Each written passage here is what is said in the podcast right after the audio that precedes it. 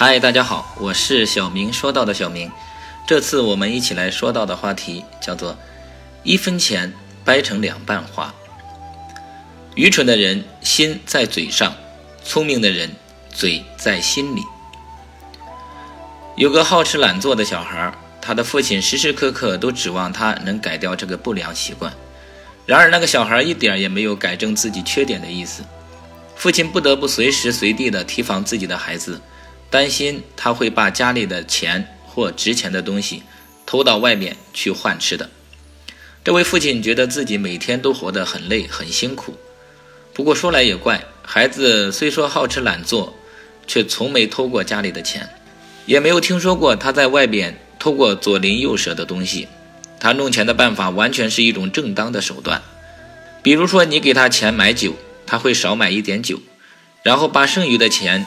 一股脑儿的买了吃的，无论是买油盐酱醋，他都会用同样的办法省出钱来满足他那张不争气的嘴。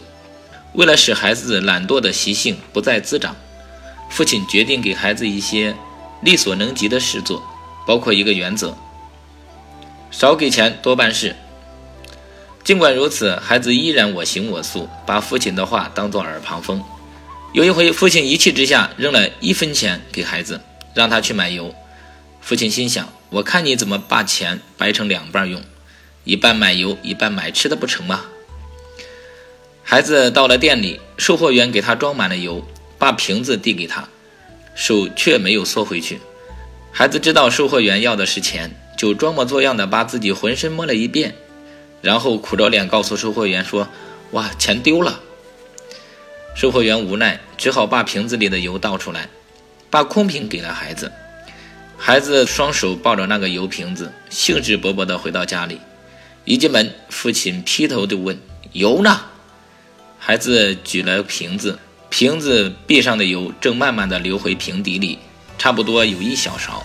父亲大怒：“这点儿怎么够吃？”孩子说：“一分钱只能买这么多。”不管这个孩子好吃懒做有多么的不好。但他的机智却依然让我感到佩服。人往往会有这样的感慨：当你生活在富裕的环境中，你的生活享受会多一些；但当你被逼上梁山，你也不会拔刀自卫的。尽管你以前没有干过这事，但这其实是人的本能。小孩子虽然面对钱少的难题，但依然机智应付，值得佩服。我是小明。感谢您的订阅和聆听，我们下次再见。